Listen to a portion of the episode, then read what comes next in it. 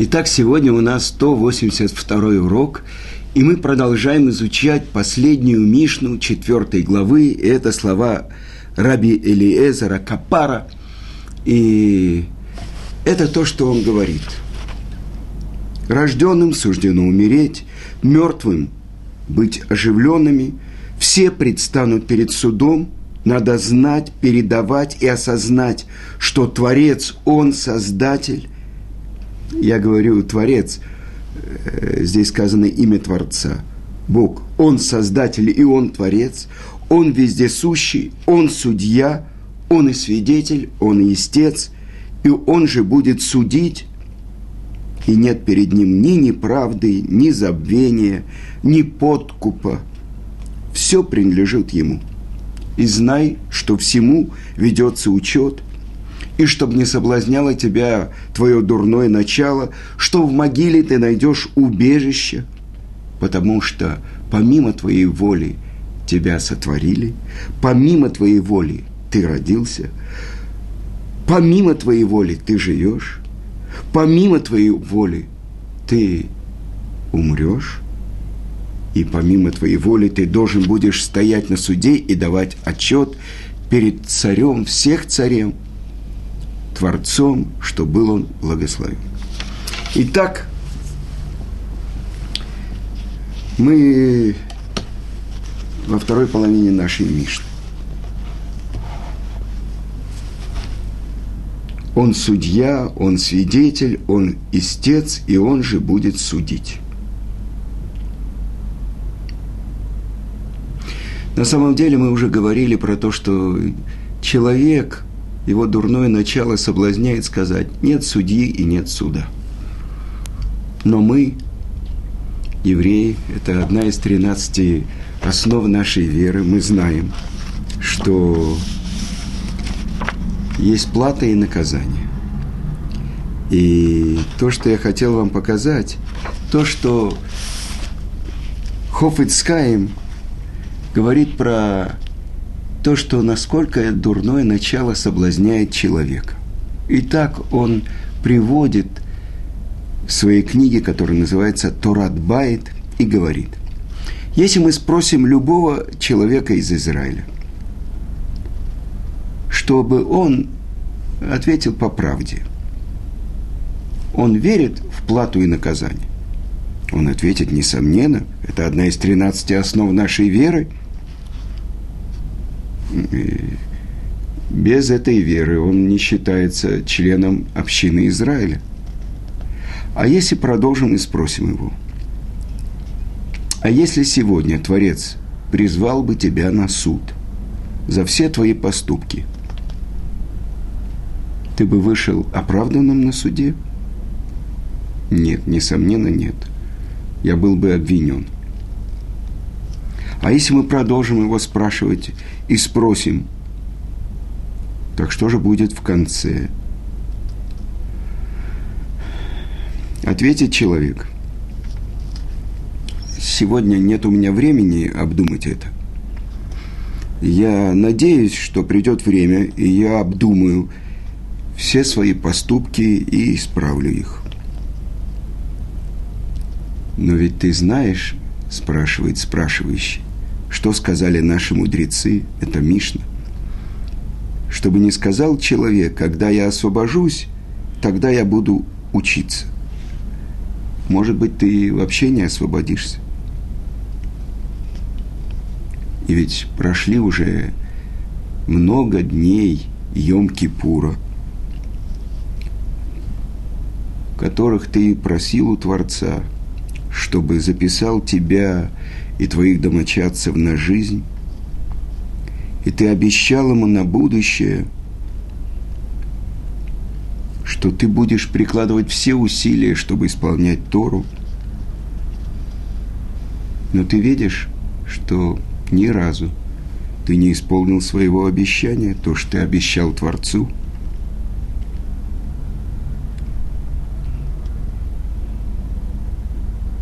Тогда что получится? То, что говорит пророк, что ты окажешься среди тех, кто обвинен, а не из тех, кто оправдан. Как же человек может отодвинуть свое доброе начало и подчиниться злому? И отодвинуть этот счет на будущие времена. Почему сейчас он не пробудится, чтобы раскаяться перед Творцом всем сердцем, всей душой и обдумать причины, которые мешают ему служить Творцу и отодвинуть их. И продолжает Хофицкайм и говорит, что человеку нужно учиться от его дурного начала. Что значит? Кама сколько раз его доброе начало побеждало его Ецерара, его дурное начало. При всем при том, его дурное начало не успокаивается, не, не уходит на пенсию а каждый раз возобновляется против него и соблазняет, соблазняет, может быть, в этот момент, может, в другой, сумеет соблазнить человека. Также и человек не должен успокаиваться и должен постараться приложить усилия, чтобы очистить себя. И это то, что говорят наши мудрецы – каждый, который хочет очиститься, ему помогают. А теперь посмотрим, как действует дурное начало и что оно говорит человеку. На самом деле, каждый человек в, в душе своей как бы говорит, ну что я виноват разве? Творец вложил в меня мое дурное начало. Э, я часто подчиняюсь ему – часто оно меня соблазняет. Я не виноват, это он вложил в меня дурное начало. Но это опровергает один из, одну из главных основ Торы, что Творец дал человеку право выбирать. И Рамбам говорит об этом, что каждый человек может склонить себя – и стать праведником, как Мушерабейну, или злодеем, как Яровам Бенават. Склонить себя. И это то, что написано в наших книгах.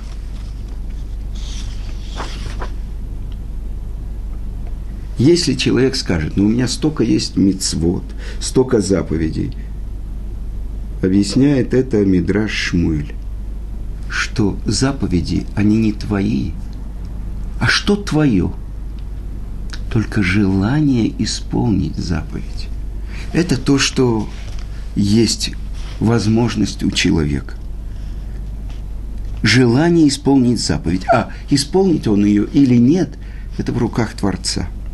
Так вот это склонить себя. То есть это известный вопрос, за что бедные египтяне получили такие наказания. Десять ударов. Ведь они что? Это фараон э, не отпускал евреев и так далее. А бедные труженики египтяне, за что же они получили? И это объясняется, что когда уже после прихода Моше Рабейну в Египет, после того, как уже луч свободы засиял и осветил лица этих измученных рабов – вдруг еще хуже, еще жестче стал плен. Сказали, что фараон говорит, нерпим атем, нерпим, вы, вы просите э, свободы, на самом деле ложное, говорят Моше и Аарон, отвлекая вас от работы. Поэтому сейчас норму остаются те же, а вот солому будете искать сами. И вот когда еврейский народ – рассыпался по всему Египту, чтобы собирать эту солому. Вот тогда проявили себя египтяне, простые египтяне. Кроме того, что на протяжении всего этого времени то, что фараон дал указ египтянам мучить и притеснять евреев. Женскую работу делали мужчины, мужскую делали женщины. То, что делают ночью, делали днем, а то, что днем делали ночью. Главное, чтобы раздробить силы евреев, чтобы они не умножались. Так вот, египтяне, сказано, что мы должны были быть в Египте 400 лет. а по подсчету получается 210 лет. Но самый тяжелый плен был 86 лет. Потому что когда родилась Мирьям, ее родители назвали Мирьям. Почему? Потому что Мар, горький был плен. Так вот, египтяне, которые мучили евреев, каждый получил точно, ровно по той мере, которую он отмерил. Так вот, давайте посмотрим. Э, очень интересный вопрос задает Мораль из Праги. Как Творец может судить человека, ведь на самом деле это то, что мы будем в будущем еще учить по Израташем, что все то, что сотворил Творец в мире, не сотворил ни для чего другого, кроме как для того, чтобы проявилась его слава. Так вот, человек, который живет в мире, как он живет. Ну, когда он стоит на суде перед Творцом, ведь в этом тоже проявляется слава Творца. Это и есть шохот, то есть взятка. И объясняется, наши мудрецы объясняют это в трактате Ктубот. Что такое шохот? Что такое взятка? Шегу хат. Что это? Что это вместе. Вместе либо единое целое – Хад на арамейском языке это эхад, на иврите одно. То есть человек, который дает взятку судье, он делается с ним единым целым, и поэтому судья не может отстраниться от него и решать по закону э, судить его. Так вот это почет и слава, то, что происходит в жизни человека, и особенно, когда он стоит на суде, вот это и есть взятка, и поэтому Творец не может его судить. И он отвечает так –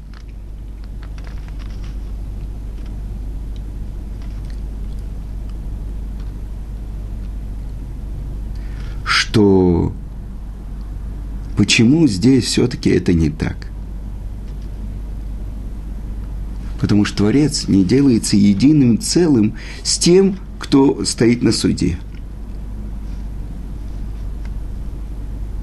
То, что этот человек, который стоит на суде, его душа, которая проходит этот мир, стоит на суде, вся слава принадлежит Творцу – потому что Он все сотворил. И все принадлежит Ему. И поэтому он не получает от человека, который стоит на суде, э, славы и почет. Вопрос интересный, но мы должны понять. И это то, что во многих местах Талмуда говорится, что Творец сотворил все духовные миры и наш материальный мир, ограниченный во времени и пространстве. Для чего? Для того, чтобы сотворить место для служения человека. Но для чего это сделано? И объясняет это Рамхаль очень глубокую вещь. В нескольких своих книгах он объясняет так, что Творец хочет делиться своим добром с творением. Но чтобы творение получило по праву это добро, это творение должно быть хозяином этого добра. И поэтому Творец, его цель – делиться своим добром. Он сделал специально место, где бы человек заработал это добро, и он был его хозяином. Вы понимаете? А что это за добро? Это то, что говорит пророк. Чтобы не хвалился мудрец своей мудростью, чтобы не хвалился богач своим богатством, чтобы не хвалился герой своим геройством, но вот этим, чтобы хвалился человек.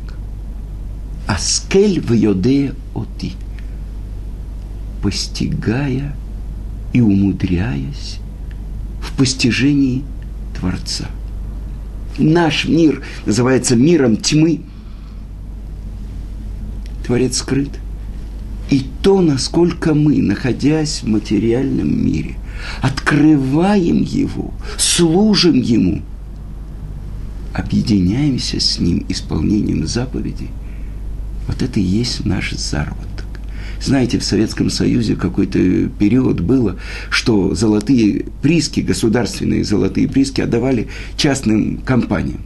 И тогда вот этот песок, который уже промывали, начинали там опять промывать и находили много золота. Представьте себе, сколько нужно было просеивать этого песка, чтобы найти золотые крупицы. Жизнь человека, вся жизнь человека. Часто он вообще думает, зачем мне эта работа, у меня есть что-то другое. Я умею хорошо петь, а я умею танцевать, а я пишу книжки, а я играю на скрипке, а я придумал какой-то очень важный закон. Зачем мне заниматься вот этим просеиванием и поиском этих золотых песчинок? Это я говорю про еврейский народ и про наши испытания, про то, что мы должны найти каждый человек приходит сюда, чтобы исполнить свою работу. Сколько он накопал золотого песка. Но, например, один человек рождается с могучим разумом, а другой э, поменьше способностей. Так вот, объясняет наши книги. Это приводит пример, это приводит пример Магит из Дубна. Э, нет, извините, Хофицкайм. И он приводит это из книги э, Равданцига Зихру Торат Муше. И что он говорит? Что один богач послал двух своих слуг в далекие страны, чтобы купили ему драгоценные камни. Одному из них он дал тысячу золотых монет, а другому двести. И тот, кому дали тысячу золотых монет – он потратил 800. А тот, кому дали 100, он потратил на себя 50. И вот они как-то встретились и начали э, выяснять отношения. И один говорит другому, кто ты такой, у тебя сколько есть, всего 50 монет, а у меня есть 200. А тот ему отвечает, что ты говоришь, когда ты предстанешь перед хозяином, что ты ему скажешь? Сколько у тебя осталось только 200 монет из тысячи, а у меня из 100 осталось 50. Это о чем идет речь? О тех способностях и тех задатках, которые даны человеку. Так объясняет это Хофицкай. Мы все посланники Творца в этом мире.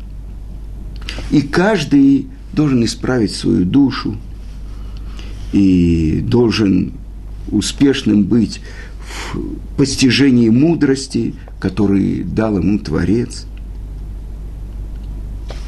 Как же человек может хвалиться своей мудрости перед другим? Ведь это не его мудрость, это то, что Творец ему дал для его работы. И если человек задумается, сколько дней – месяцев, лет он не занимался Тарой. И за все эти годы он даст отчет, чем он занимался все эти годы. Это я говорю про людей, которые смотрят на вот э, занятия просеивания золот... Э, песка, чтобы найти золотые вот эти песчинки. Сколько вообще думаю, что это занятие для слабых, ненормальных, ну что они целыми днями трясут бородками, сидят там это вот что-то такое учат, а мы занимаемся строительством. Как-то в автобусе и возле меня сел один человек и говорит, ну, Мейерка, двигайся. Как бы издевательски. Я ему по-русски, я понимаю, что это человек из России, я по-русски ему сказал, вы знаете, мы с вами не знакомы, меня не зовут Мейерка, и я попрошу вас вести себя спокойно. И тут это его задело, потому что по-русски я говорил. Он говорит, я строил, я в советской армии был полковником, строил города, а вы что вы здесь делаете? Только сидите, молитесь, молитесь. Вы понимаете, задело человека. И это взгляд, это взгляд – и если бы мы понимали, что самая главная ценность, ради которой Творец сотворил мир, это постижение путей Творца.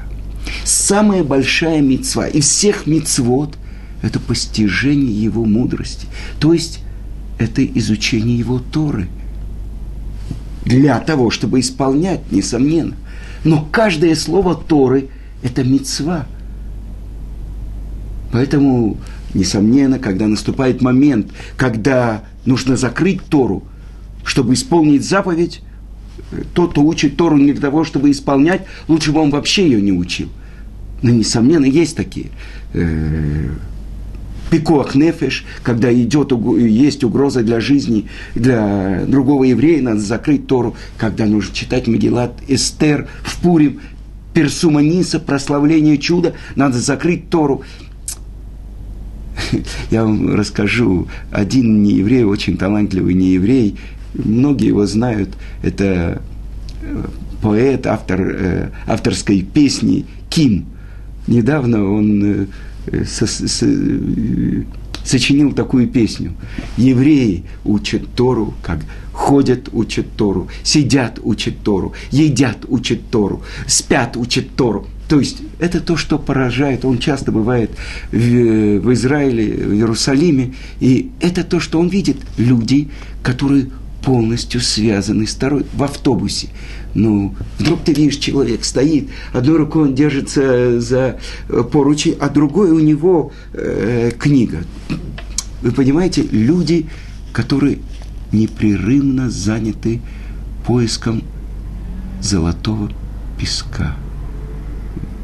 Это взгляд. Ну, продолжим то, о чем мы хотим сказать про суд. Суд – задает вопрос Гаон из Вильна, да? Человек, который родился помимо своей воли. Э, человек, который живет по своей, помимо своей воли. Почему он должен дать стоять на суде и давать отчет помимо своей воли. И это тот вопрос, который задает Гаон из Вильна. И так он говорит, написано в трактате Баба Батра. Есть там такая, такой вопрос в Талмуде. У, два человека, у них два поля, одно рядом с другим. И вот один человек, чтобы оградить свои поля, делает одну стенку. И это помога, помогает соседу с его полем. Вторую стенку, третью стенку – пока тот, кого окружили с трех сторон стенками, может сказать, это ты делаешь для себя, что мне за выгода от твоих стенок. Но если сам человек, вот этот, которому принадлежит это поле, делает четвертую стенку, этим он показывает, что он все три стенки от них получает удовольствие, и тогда этот сосед, который построил три стенки, может от него потребовать плату за половину стоимости этих трех стенок. Так объясняет Гаон из Вильна.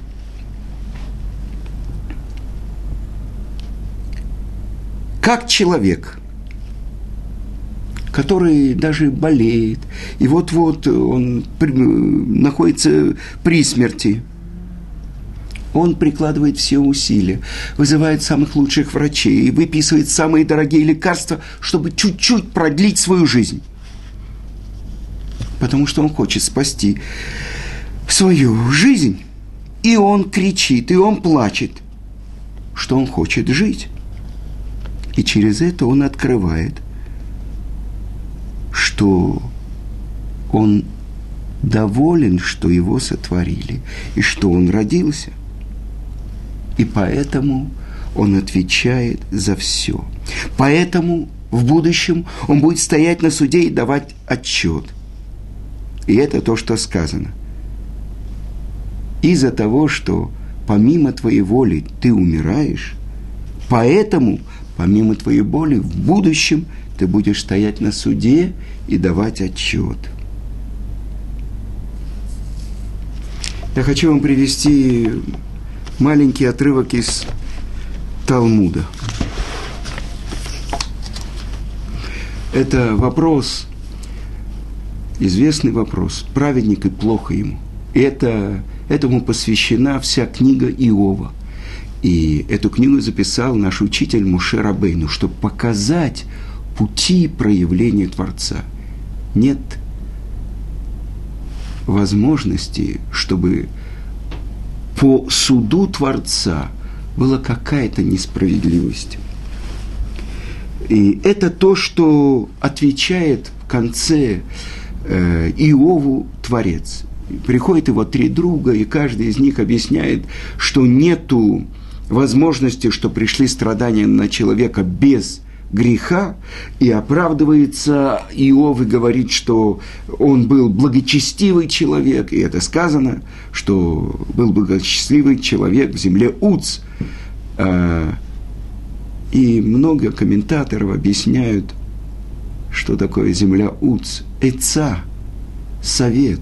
То есть это действительно праведный человек, Иов, и написано, что Сатан получает право от Творца причинить, подвергнуть его испытанию, и он лишается своего богатства, он лишается своих детей, и его тело покрывает короста, и он говорит, проклят тот день, когда я родился, и приходит один его друг, Илию, и объясняет ему тайну Гильгуля Нишамот. Так объясняет это Рамбан, что человек не может судить, что с ним происходит и почему с ним происходит, даже если он самый праведный человек, почему вдруг опускается на него страдания – одна из тайн, заключенных в том, что человек приходит сюда не один раз.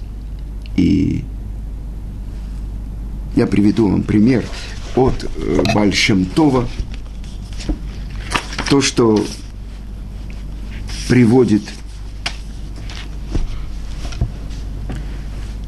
комментатор Кнессет Израиль. И один человек, у него очень тяжелое было материальное положение. У него было уже трое-четверо дочерей, которых надо было выдавать замуж, а он не мог найти даже на пропитание и болезни, и страдания, и бедность. И он пришел к Большим-Ту. И тот его послал в какое-то далекое место, к такому-то человеку. И он проделал очень большой путь. И искал его, и наконец-то в, одном, в одной синагоге он нашел пожилого человека и спросил у него про этого. Он сказал, этот человек умер уже 40 лет тому назад. И он был злодей, перезлодей, чтобы проклято было его имя. И когда, проделав обратный путь, вернулся этот человек к Большим Тову и сказал, ты меня послал, чтобы тот человек мне помог, чтобы я мог выдать замуж своих дочерей и так далее – и что же ему ответил Большим Тув? Ты слышал про того человека, который умер 40 лет тому назад? Так знай, что это был ты. И ты пришел сюда, чтобы исправить все твои нарушения, которых ты делал в прежнем мире. И поэтому постановили о тебе, чтобы у тебя будет жизнь полная страданием, бедностью и так далее. Поэтому сейчас ты можешь задать вопрос Творцу, почему с тобой так, а не по-другому. Но я хочу привести вам то, что говорит Гемора, то, что отвечает Творец, отвечает Иову.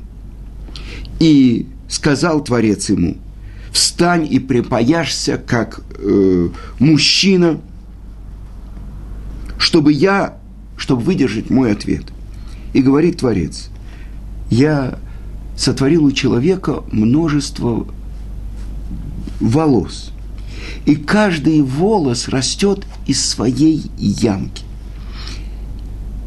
И он получает питание из этой своей ямки. А если бы два волоса э, были из той же ямки, то как бы это было бы причиной болезни глаз человека. Так же, как я не путаю между одной ямкой, из которой растет один волос, и он получает пропитание, с другим волосом, так я спутаю между Иовом и Иовом, то есть случайно на него обрушится страдание и продолжает э, Гемора и объясняет – ответ Творца Иову. Сколько капель дождя выпадает на землю. И у каждой капли и капли есть точное направление, куда она должна попасть. И две капли не путаются.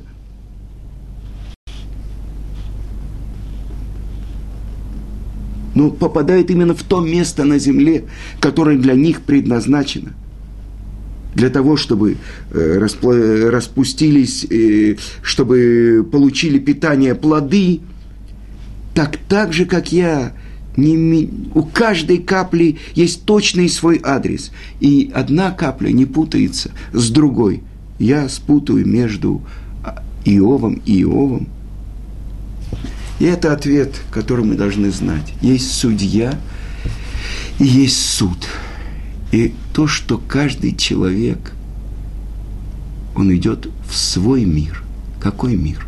Который он заработал здесь и он предстает на суде, и сказано так, что когда Творец судит человека, так сказано, что сообщает ему, в такой-то такой-то день ты сделал то-то и то-то, в такой-то такой-то день ты говорил то-то и то-то. И человек говорит, да, я это делал. То есть душа человека признает, то есть суд, который ведет Творец, это связано с глубоким пониманием всего того, что происходит в сердце человека. Других людей можно обмануть благочестивым видом, длинной бородкой, большими пейсами, а перед Творцом все открыто. И человек дает отчет за все свои действия. Но отчаиваться человек не должен. И он должен знать, пока он жив, он может поменять весь счет – сейчас, сегодня раскаяться перед Творцом. Это то, что сделал Иов. И он признан был праведником. Так в руках у каждого из нас склонить себя и быть праведником, как Моше Рабейну, или, не дай Бог, склонить себя и быть злодеем, как Яровам бен Нават.